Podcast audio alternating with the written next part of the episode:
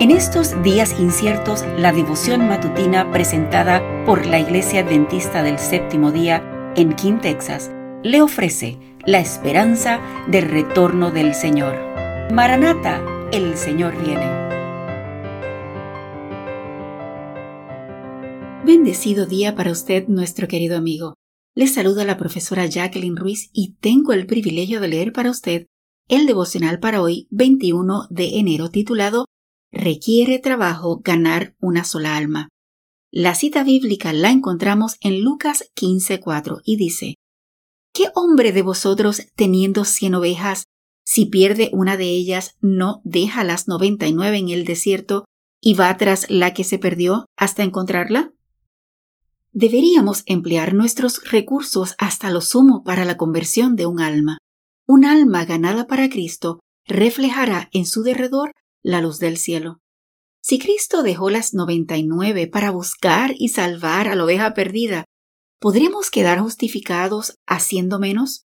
¿No es el dejar de trabajar como Cristo trabajó, el dejar de sacrificarse como Él se sacrificó, una traición hecha a los cometidos sagrados, un insulto a Dios? Haced resonar la alarma por toda la longitud y la anchura de la tierra, Decid a la gente que el día del Señor está cerca y se apresura grandemente. No quede nadie sin amonestación.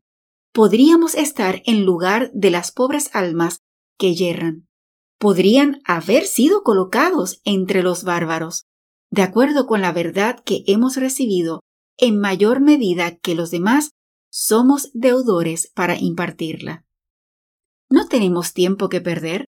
El fin está cerca.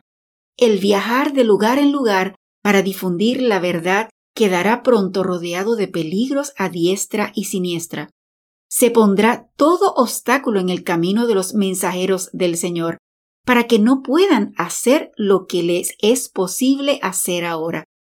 Debemos mirar bien de frente en nuestra obra y avanzar tan rápidamente como sea posible en una guerra agresiva. Por la luz que Dios me ha dado, sé que las potestades de las tinieblas están obrando con intensa energía desde abajo y con paso furtivo Satanás está avanzando para sorprender a los que duermen ahora como un lobo que se apodera de su presa.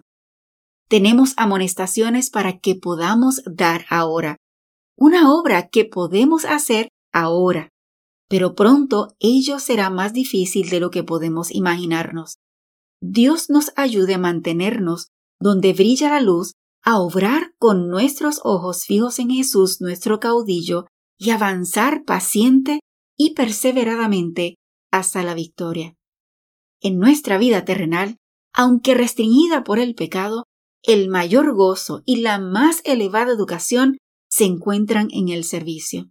Y en el futuro, libre de las limitaciones de la humanidad pecaminosa, hallaremos nuestro mayor gozo y nuestra más elevada educación en el servicio.